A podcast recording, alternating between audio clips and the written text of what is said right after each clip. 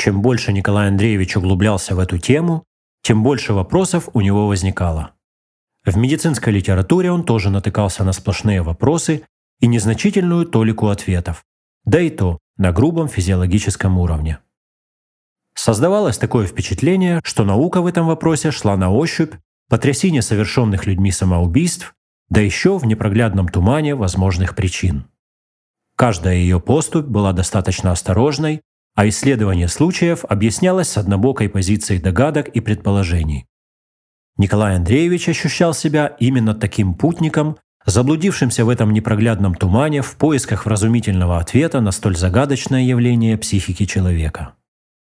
Можно сказать, что практически он зашел в своих исследованиях в тупик. Единственным, кто смог бы пролить свет на эту проблему, как предполагал Николай Андреевич, был сенсей.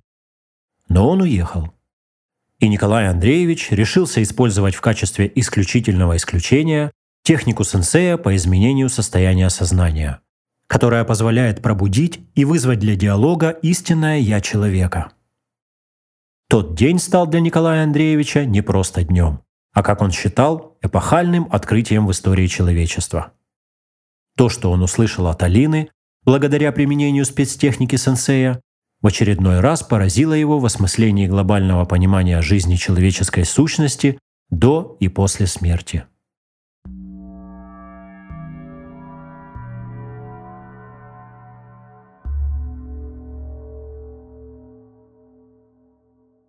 В первый же день, как только сенсей вышел на работу, Николай Андреевич примчался к нему в офис со своим грандиозным открытием.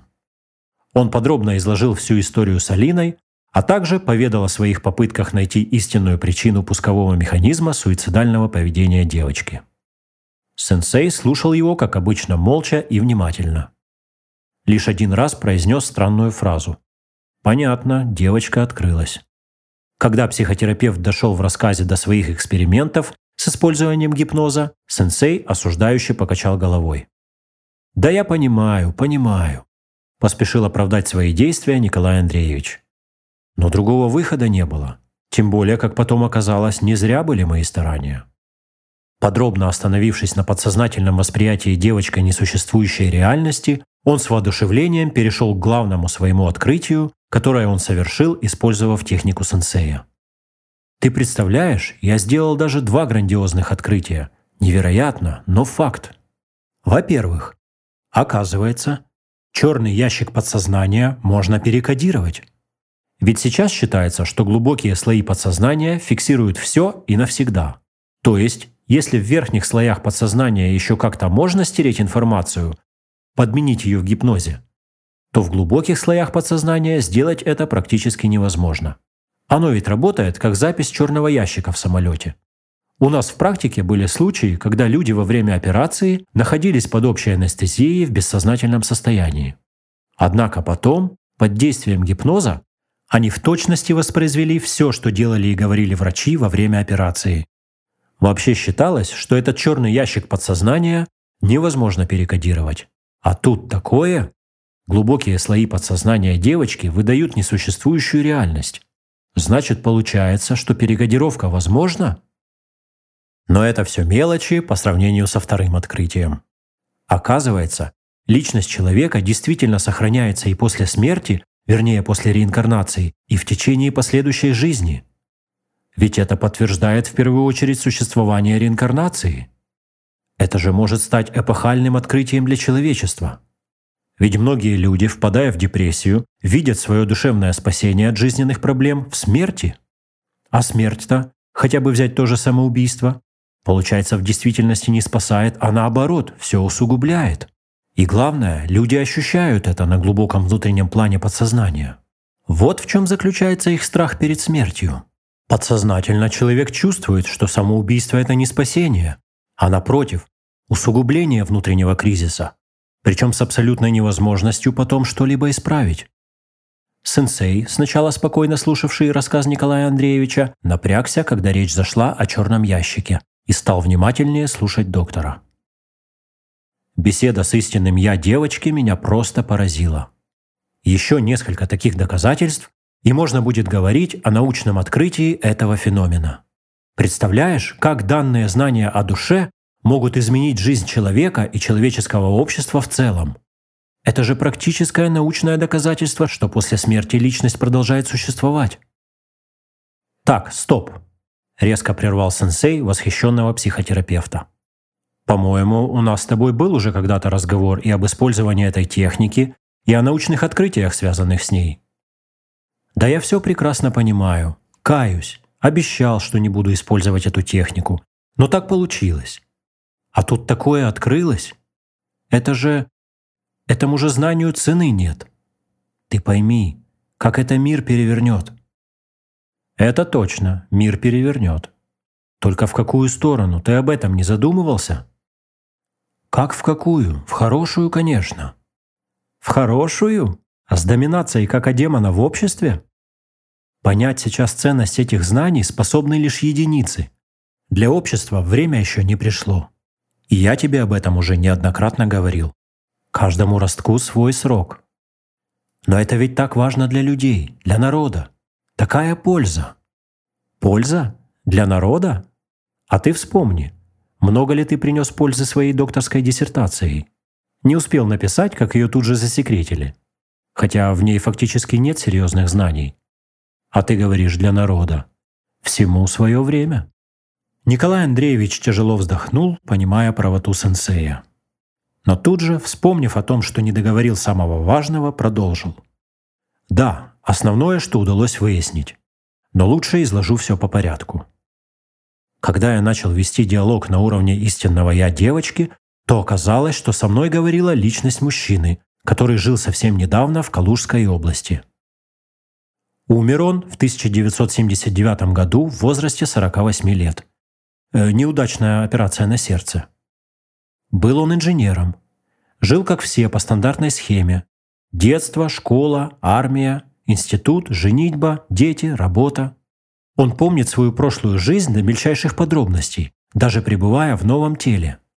Много поведал о себе, о своих ощущениях после смерти, во время реинкарнации и особенно при теперешней его жизни.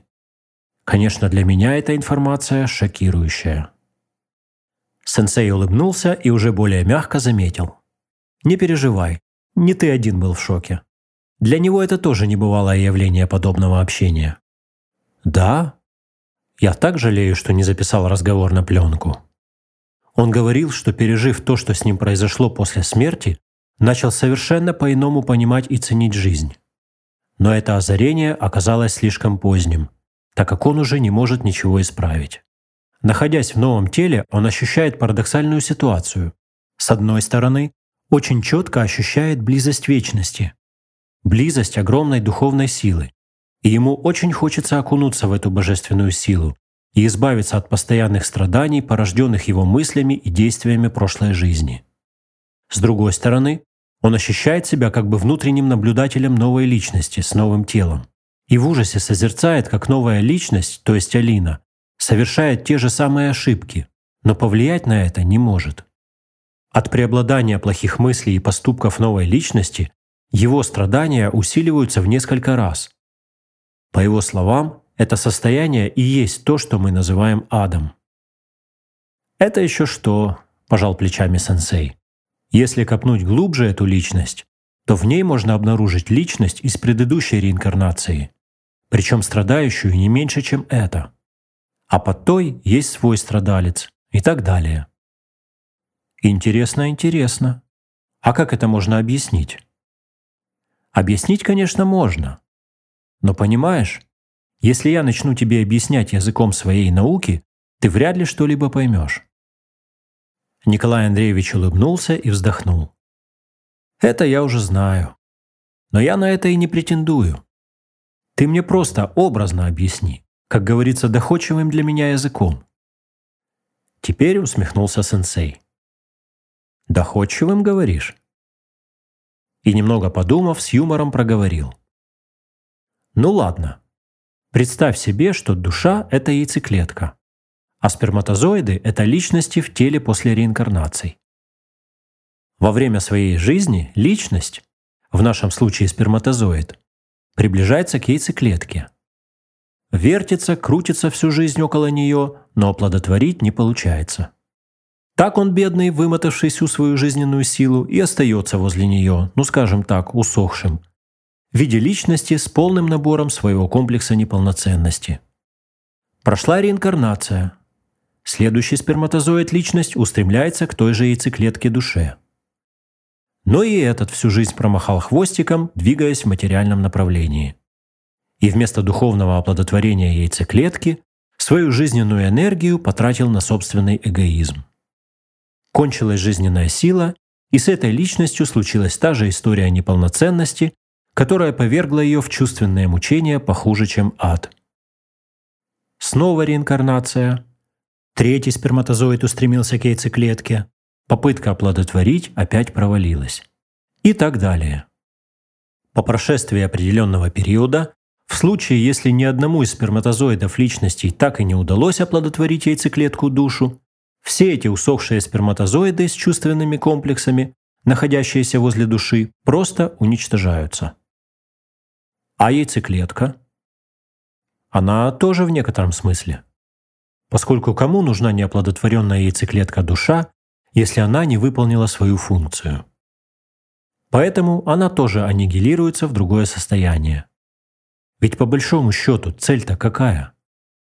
Чтобы личность своей силой любви чистой верой смогла соединиться со своей душой. Зачем это нужно? Затем, что при таком оплодотворении рождается совершенно новое по качеству духовное существо. Скажем так, ангел. Вот в нем-то и проявляется в реальности свойство, образно говоря, генов вечности души и генов мощной жизненной силы. Все это, конечно, очень грубо и очень примитивно сказано, но тем не менее полагаю, что вполне доходчиво.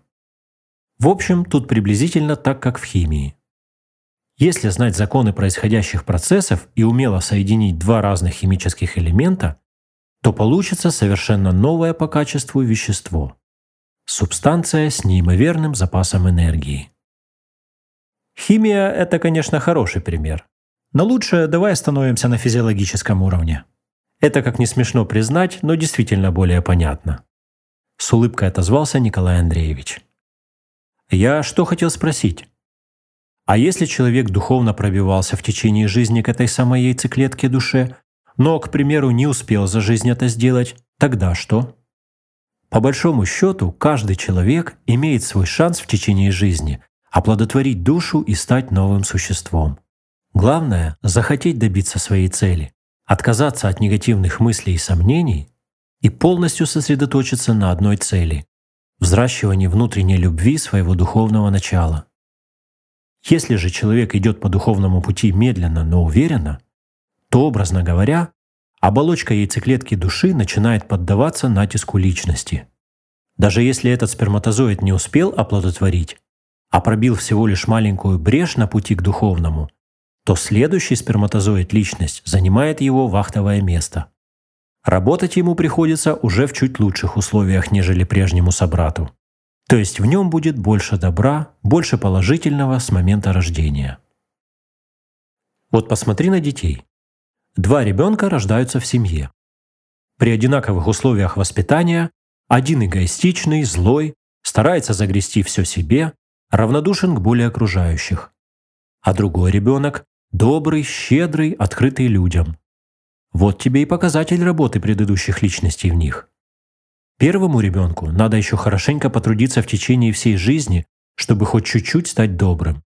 То есть, грубо говоря, выехать из гаража как о демона. А второй уже в духовном пути и имеет возможность усиливать свой агата-демон силой любви. И после своего жизненного рубежа каждый из них будет жить тем плодом чувств, что взрастил для себя в течение жизни. Да, действительно, это истинное «я» что-то говорило о плоде горечи. Единственное, что облегчает его боль, это когда у новой личности идет всплеск силы веры и любви. Для него это не просто облегчение, это даже похоже на некоторое успокоение, такую сладкую дремоту, истерзанного болью, когда эта боль временно утихает. Но как только новая личность включает свой центр отрицательных мыслей, муки начинаются заново. Совершенно верно. Почему всегда и подчеркивалась важность именно духовного в жизни людей? Доминация агата демона, добавил сенсей. Николай Андреевич внимательно слушал, думая, что сенсей расскажет что-то еще, но так и не дождавшись продолжения, сказал, «Если бы люди знали, что их ждет за гранью, то, может быть, и не допускали бы подобных ошибок. У нас ведь как? Святые из поколения в поколение глаголют «верь», а нас все сомнения гложут. Вот именно. А сомнений в вере быть не должно. Сомнения допустимы в мире животного начала.